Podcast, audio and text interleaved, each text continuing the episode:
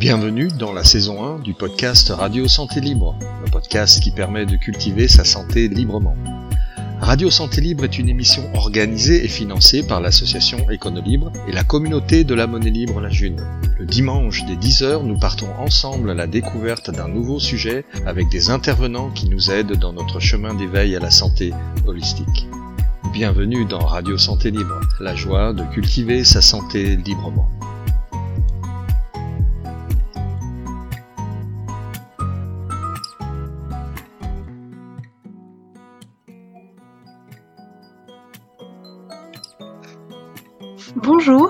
Je suis Marine, santé libriste, psychomotricienne et praticienne EFT.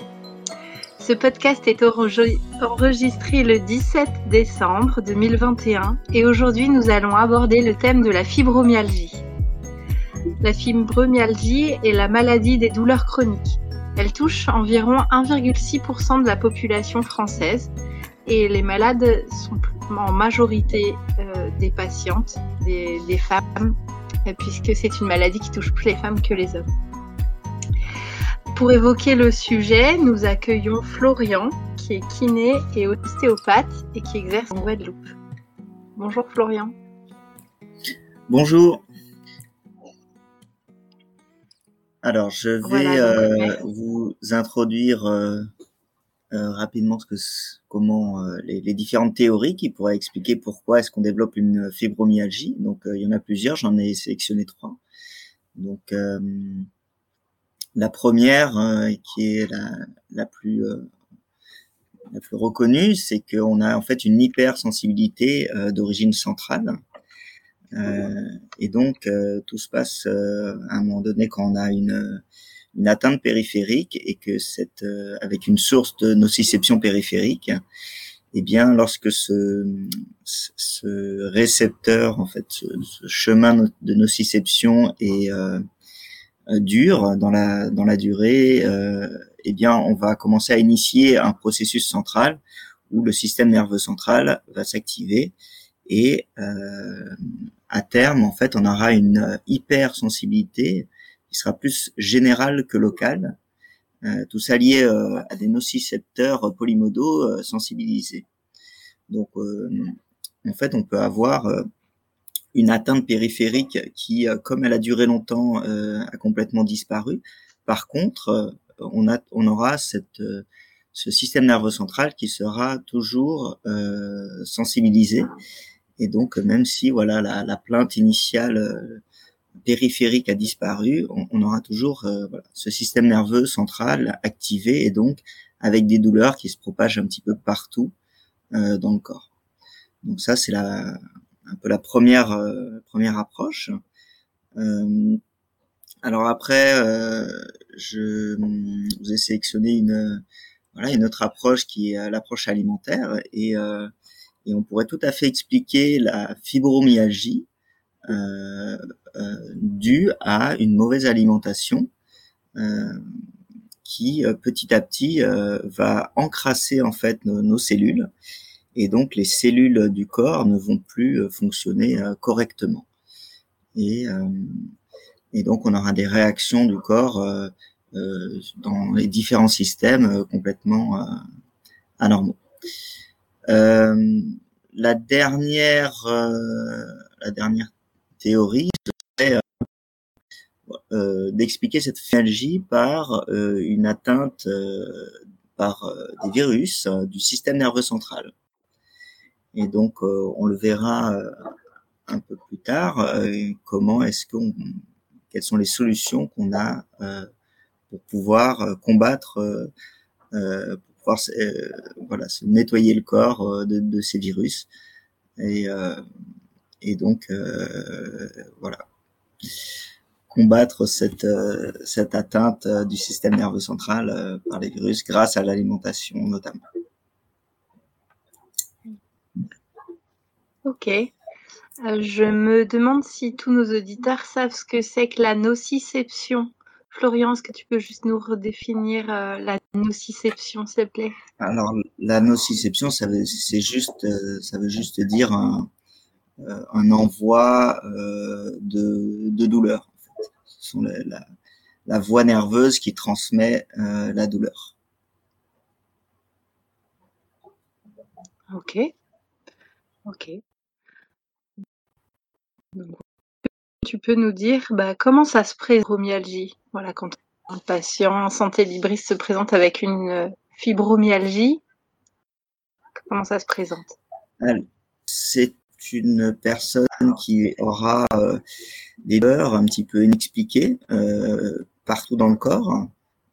ça peut être centré un peu plus sur sur un endroit, mais généralement on aura beaucoup de symptômes un petit peu partout euh, ce sera une personne qui aura vu beaucoup de médecins et, euh, et malheureusement on n'aura pas trouvé de, de, réponse à ces questions. Pourquoi est-ce qu'elle a mal? Euh, Et euh, on peut souvent euh, lui dire que c'est dans la tête. le fait est que ça me c'est un peu plus compliqué que ça et, et que non, c'est pas psychologique. Donc, c'est et parce que voilà, on a c'est peu connu, on a, peu de solutions pour ça. Et, euh, et, donc ça peut être aussi des gens qui euh, on va dire psychologiquement, ça peut être vraiment des douleurs très très fortes et euh, c'est vraiment généralisé dans le corps entier.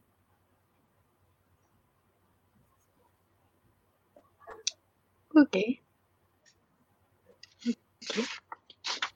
Donc c'est des, des, patients qui sont parfois euh, culpabilisés. Alors si on leur dit que c'est dans la tête ou si on comprend pas très bien. Sûr que, ouais, ça rajoute en plus quelque chose euh, parce que euh, on leur explique que oui c'est dans la tête. Alors donc voilà, on, rajoute alors déjà à leur souffrance bah, un autre type de souffrance en disant que ça n'existe pas et que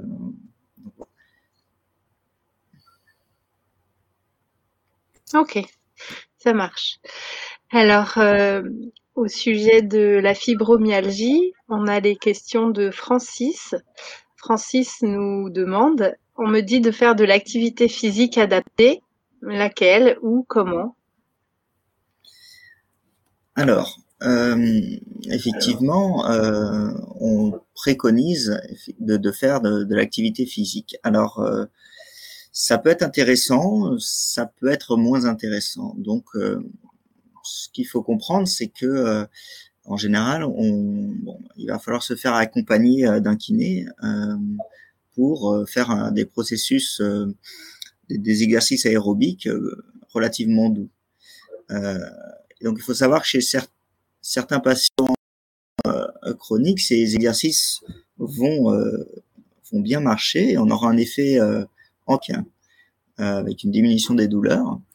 Euh, en revanche, euh, il faut bien comprendre que chez certains patients, cette activité physique n'aura quasiment pas d'impact sur, sur la douleur. Donc ça va marcher chez certaines et moins chez d'autres personnes. Donc, à nouveau, hein, c'est pas c'est pas parce que ça marche chez quelques personnes fibromyalgiques que ça va marcher chez tout le monde. Donc à nouveau ce, facteur écologique va ressortir. Non, vous inquiétez pas, c'est voilà, pas psychologique. Euh, donc qu'est-ce qu'on peut euh, qu'est-ce qu'on peut euh, dire sur ces, activités physiques? Donc on l'a dit, plutôt des exercices aérobiques, donc c'est de l'endurance, donc c'est ça peut être de la marche rapide, ça peut être de des, balades en, en, forêt, ça peut être euh, un peu de natation, ça peut être euh, euh, du vélo, de l'elliptique, enfin voilà, toutes ces choses qui vont faire qu'on va consommer de l'oxygène et, et à nouveau, on va chercher à, avoir quelque chose qui n'est pas agressif et qui n'est pas douloureux. Ça, c'est très important. ensuite, on pourrait rajouter euh, traitement pas chaleur, donc avec des bains chauds, des enveloppements, euh, des applications euh, régionales de, chaleur.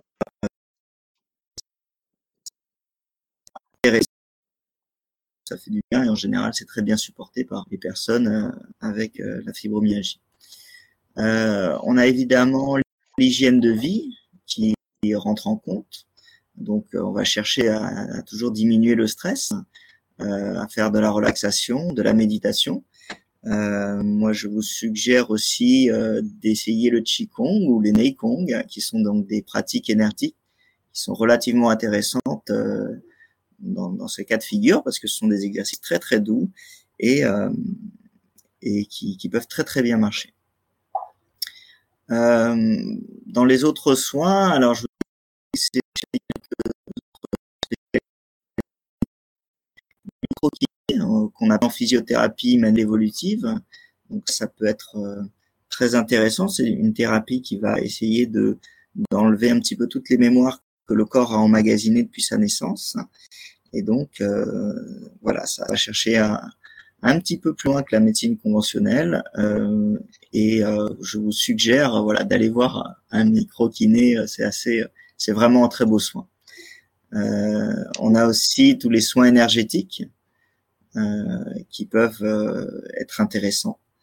les fasciathérapeutes qui font de l'excellent travail pour pour débloquer des zones tout en douceur. Euh, vous pouvez aller voir évidemment des ostéopathes. Euh, il y a une la méthode, Niromaté qui me qui me vient à l'esprit, qui euh, pourrait être intéressante parce qu'elle joue sur le, le, système nerveux autonome. Donc ça pourrait ça pourrait provoquer un changement au niveau de la douleur chronique. et on le verra plus tard. La, la dernière approche qu'on va qu'on va porter, c'est voilà surtout sur l'alimentation il y a énormément de choses à savoir. Et, euh, oui, alors justement, c'est une autre, c'est une autre question de notre, de notre auditeur. Donc, quel type d'alimentation préférée dans la fibromyalgie? Alors, euh, donc c'est une très très bonne question. Euh, euh, je vais vous d'abord parler un peu de, du corps humain et il faut savoir que il y a plus de 200 variétés de cellules différentes euh, qui ont des, des, fonctions précises dans le corps. Et donc ces cellules euh, se rassemblent pour former différentes unités. Donc sur le plan anatomique, on aura des organes, sur le plan histologique, on aura des tissus, sur le plan fonctionnel, on va parler d'appareils ou de systèmes comme le système nerveux central euh, ou l'appareil digestif. Donc notre corps est, est cellules. Voilà, on est composé de cellules qui se recoupent. Et donc, euh, on va parler de la théorie euh.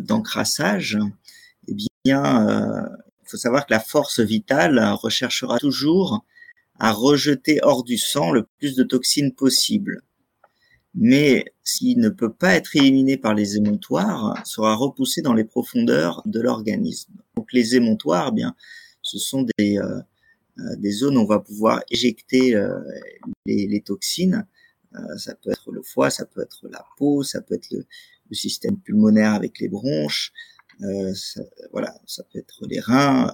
Donc, donc voilà. Et, lorsque ces toxines vont pénétrer à l'intérieur des cellules, eh bien, elles vont venir s'accrocher, euh, encrasser les, différentes cellules de l'organisme et provoquer différents euh, symptômes et expliquer beaucoup de maladies. Et donc, euh, ces molécules peuvent venir euh, de l'alimentation, euh, donc passent la barrière intestinale et euh, se retrouvent dans la circulation générale et vont venir encombrer certains tissus et, petit à petit, on aura une pollution du milieu extracellulaire et euh, des cellules même. Et donc, l'aboutissement final, ce sera soit de toutes ces cellules. Donc, elles ne vont plus, elles ne vont plus remplir leur rôle et, euh, et donc expliquer tout un tas de, maladies. Euh, donc ça, c'est euh, voilà là un petit peu l'alimentation dont je, je au début. Donc, qu'est-ce qu'il faut faire? Quels sont les aliments en fait qui vont venir encrasser ces cellules? Eh bien, il faut comprendre que c'est que notre organisme va pouvoir digérer, assimiler tout ce qui est naturel, tout ce qui a été transformé eh bien, c'est comme si on n'avait plus les clés pour ouvrir le, la porte. Et donc, euh, ces molécules ne vont pas être euh, séparées correctement lors de la digestion et vont, vont pénétrer dans l'organisme et, et, donc vont provoquer des réponses immunitaires et inflammatoires. Donc, fameux aliments, eh bien, les, les premières, ce sont toutes les céréales, notamment le blé et le maïs. Euh, pourquoi? Parce que ce ne sont plus du tout les mêmes qu'à la préhistoire et il y a eu euh, d'immenses transformations de euh, ces céréales. Et donc, on a euh, donc des, on pourrait se poser la question, on a des blés ancestraux euh, qui ont eu peu de transformations, comme le camus, euh, la petite épeautre, l'orge, le seigle, l'avoine. Eh bien tout ça, effectivement, ce sont des, des, des blés qui ne vont pas poser de problème Sauf que, sauf que, qu'est-ce qui peut euh, modifier la nature d'un aliment? Eh bien, c'est la, la, température, la cuisson. Et donc, lorsqu'on va dépasser 110 degrés de cuisson, on va dénaturer euh, un aliment. Et donc, le problème avec ces blés ancestraux, eh bien, on les trouve quasiment tout le temps sous forme euh, de pain, donc sous forme déjà cuite. Et prenons l'exemple de la petite épeautre eh bien, euh, on doit le cuire euh, à température plus haute que, que le blé. donc, on, cuit à des températures de plus de 300. Donc, finalement, il devient aussi redoutable et nocif que le blé parce que euh, il a été encore complètement dénaturé par la température. Donc malheureusement, toutes ces voilà, toutes ces farines, on les retrouve sous forme cuite, donc c'est un problème. vous avez des, des, des farines le fruit à pain, on a le, la manioc de patates douces, euh, vous avez des farines euh, de, de on peut rien leur reprocher. Par contre, essayez de les utiliser euh, sans dépasser 110 degrés de cuisson. Euh, mais c'est faisable. Hein. Vous pouvez ou trouver des recettes sur Internet. Vous regardez ce qui est cuisine. Hein. La cuisine, c'est les gens qui vont essayer de manger cru ou avec très très peu de cuisson. Euh, vous avez notamment Irène Grosjean qui est une des références en la matière.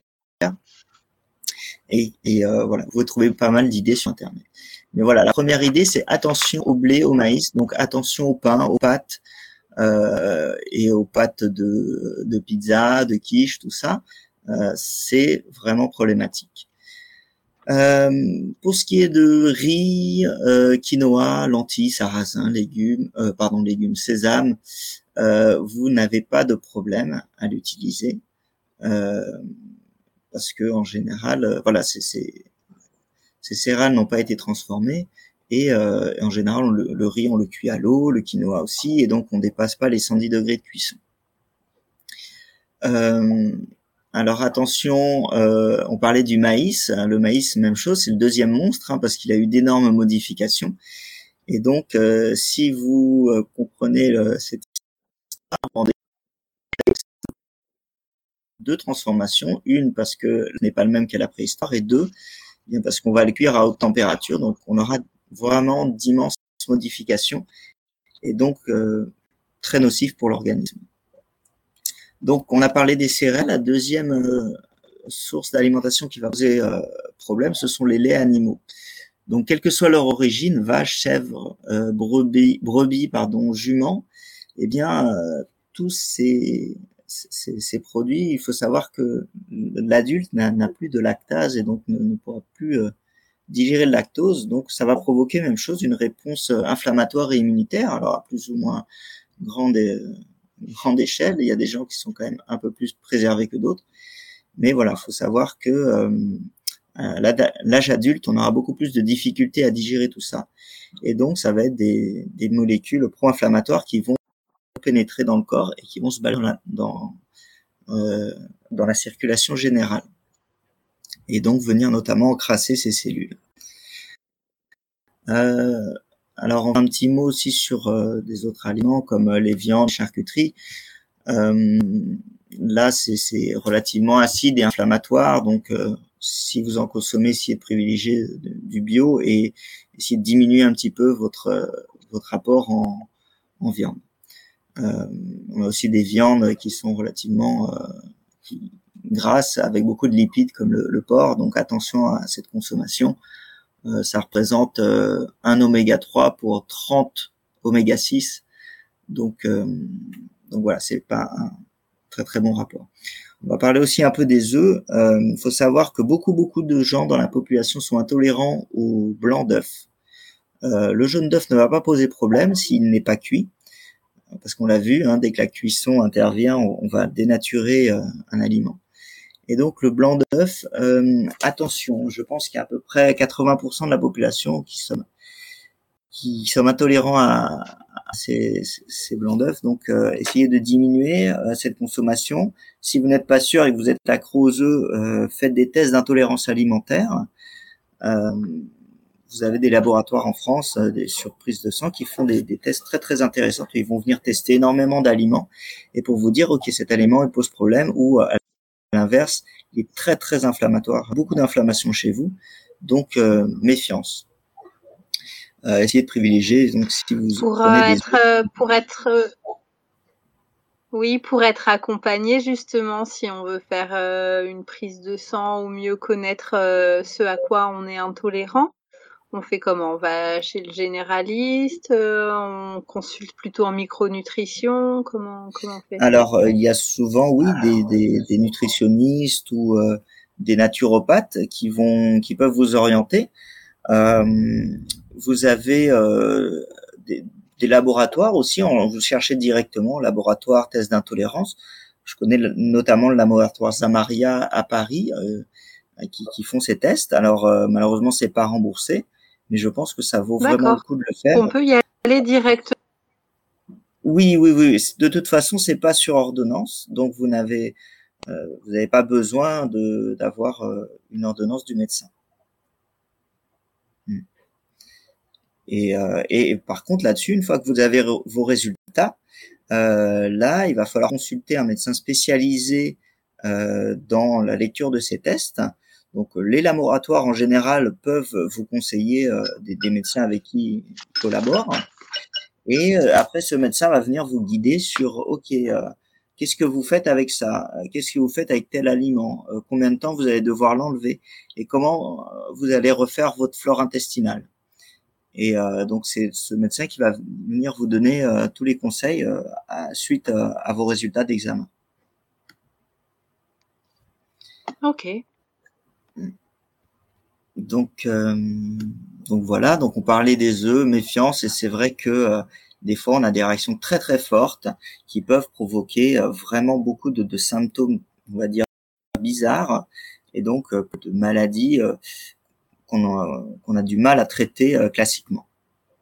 Donc ça peut être une piste pour la fibromyalgie, mais pour d'autres maladies chroniques, on n'a pas de solution.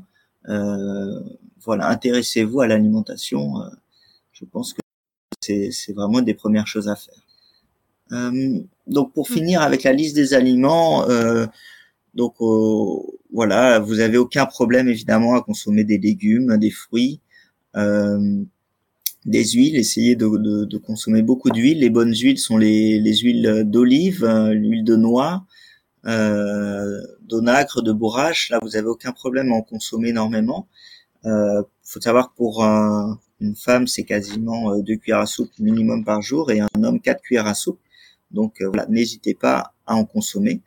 Euh, et à nouveau, des huiles, quand je parle d'huile, c'est pas cuit, hein, parce qu'à nouveau, vous mettez une bonne huile d'olive dans la poêle, forcément, ça va se dénaturer avec la cuisson. Donc, euh, donc des, des huiles de préférence bio, extraites par des procédés chimiques mais mécaniques. Donc ça veut dire c'est extrait à froid.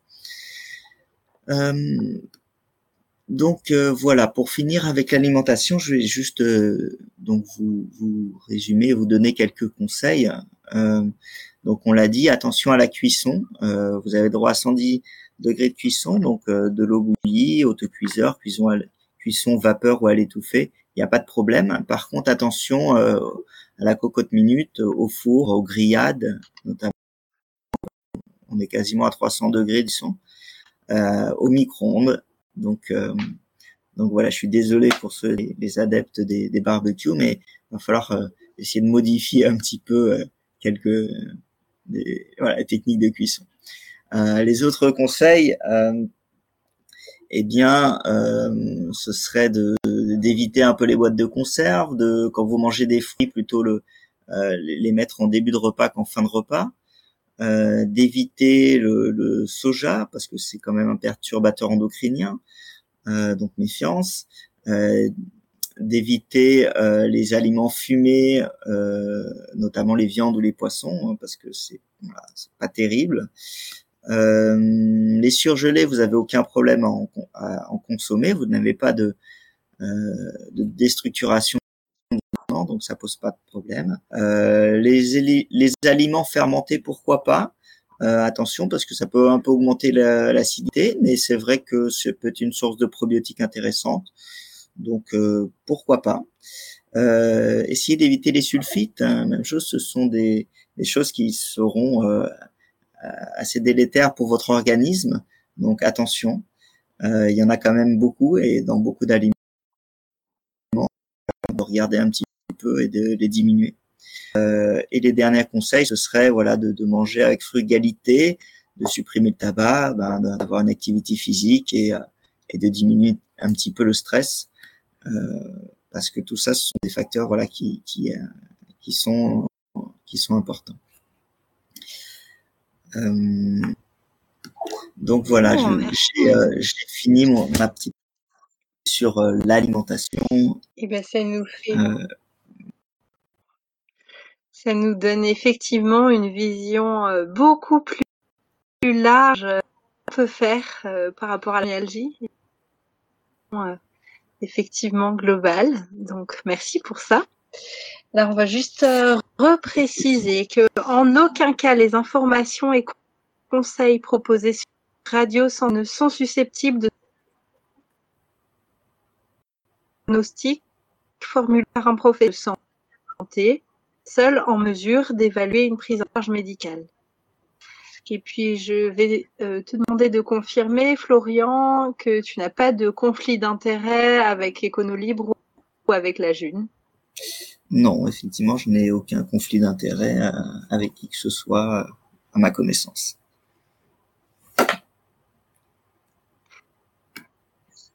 Voilà. Donc, merci Florian euh, pour ta participation à ce podcast de santé libre. Euh, Alors, avec plaisir. Je rappelle que tu euh, es avec nous en communication depuis la Guadeloupe, ce qui peut expliquer peut-être les difficultés au niveau de la connexion. Mais voilà, merci beaucoup pour ta participation. Merci à Francis pour les questions sur la fibromyalgie. Ah, je vois une dernière petite question qui arrive. Alors, est-ce que euh, le sucre euh, et que penser du sucre pour la fibromyalgie? Alors, le sucre, euh, en fait, euh, essayer de, de privilégier déjà du sucre raffiné, en fait, ça, ça, peut ça peut poser problème. Donc, essayer de, de privilégier du sucre au complet, du sucre qui a été le moins transformé possible. Euh, donc voilà, je n'ai pas d'avis vraiment sur euh, sur le sucre, mais euh, essayer de, de, de, trouver quelque chose qui a été le moins modifié possible. Euh, pourquoi pas plus du miel euh, Je pense qu'il y a moins de transformation euh, que le sucre. J'en profite juste pour pour aborder le, le dernier le dernier aspect. J'ai parlé au début de d'une théorie comme quoi il peut avoir une atteinte euh, du système nerveux central par euh, un virus, des virus. Euh, donc là, c'est on en entend peu parler, donc je vais je, voilà, j'en profite pour dire un petit mot dessus. Euh, effectivement, on peut avoir des virus qui passent inaperçus et qui euh, se développent depuis un, quelques années dans l'organisme. Et vous savez que dans lorsque ces virus se développent, ils ont des phases où on ne peut pas vraiment les détecter. Donc c'est pour ça qu'ils peuvent vraiment être inaperçus. Donc euh, les personnes qui ont leur vie une mononucléose, posez vraiment la question euh, parce que euh, ça peut être vraiment un des un des aspects d'une attaque voilà virale. Donc juste, je vais vous donner le, le une petite liste d'aliments qui vont pouvoir vraiment vous aider à faire un nettoyage au niveau du, virus, des, des virus, qui peuvent être assez intéressantes. En plus, ce sont des, des bons aliments, des bonnes choses qui répondent avec tout ce qu'on a dit précédemment. donc, je mettrai par ordre d'importance euh, les myrtilles, myrtilles sauvages, euh, très importantes. Vous avez aussi la coriandre, la coriandre et le persil, l'ail, les graines de chanvre, l'huile de coco, les noix du Brésil, les érelles, le céleri, euh, les choux Bruxelles, les épinards, la laitue, la papaye, les abricots, la grenade, les pamplemousses, framboises, pâte douce, concombre. Eh bien, là déjà, vous avez une liste d'aliments qui peut être très très intéressant à beaucoup de niveaux. Et alors, c'est pas que pour la fibromyalgie, mais pour beaucoup d'autres euh, maladies où on a du mal à comprendre le, mécanisme. Vous avez aussi euh, euh, le manganèse, le sélénium, le zinc, la vitamine D, la vitamine D, qui peuvent être très intéressantes et notamment donc voilà. Euh, et euh, au niveau des plantes, vous avez la spiruline, euh, le fucus, le gingembre sibérien, la mélisse, le réglisse, la griffe de chat. Donc, ils peuvent être assez intéressantes à consommer comme vous voulez. Ça peut être en infusion ou quoi.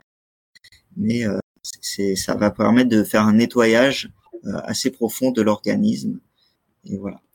Et euh, juste pour finir, il euh, faut savoir que lorsqu'on joue un petit peu sur, parce qu'il y a quand même des études qui, ont, euh, qui se sont intéressées à la rémission de, de, de ces maladies avec l'alimentation, eh bien, il faut savoir qu'on a quand même un, un bénéfice hein, chez 90% des sujets au bout de quelques semaines. Donc, ça peut être assez rapide. Et ces bénéfices vont augmenter progressivement pour se stabiliser dans un délai aller de allant de trois mois à deux ans. Donc des fois, ça prend un peu plus longtemps, euh, mais des fois vraiment, on a euh, euh un seuil d'amélioration assez incroyable ou un succès total. Donc euh,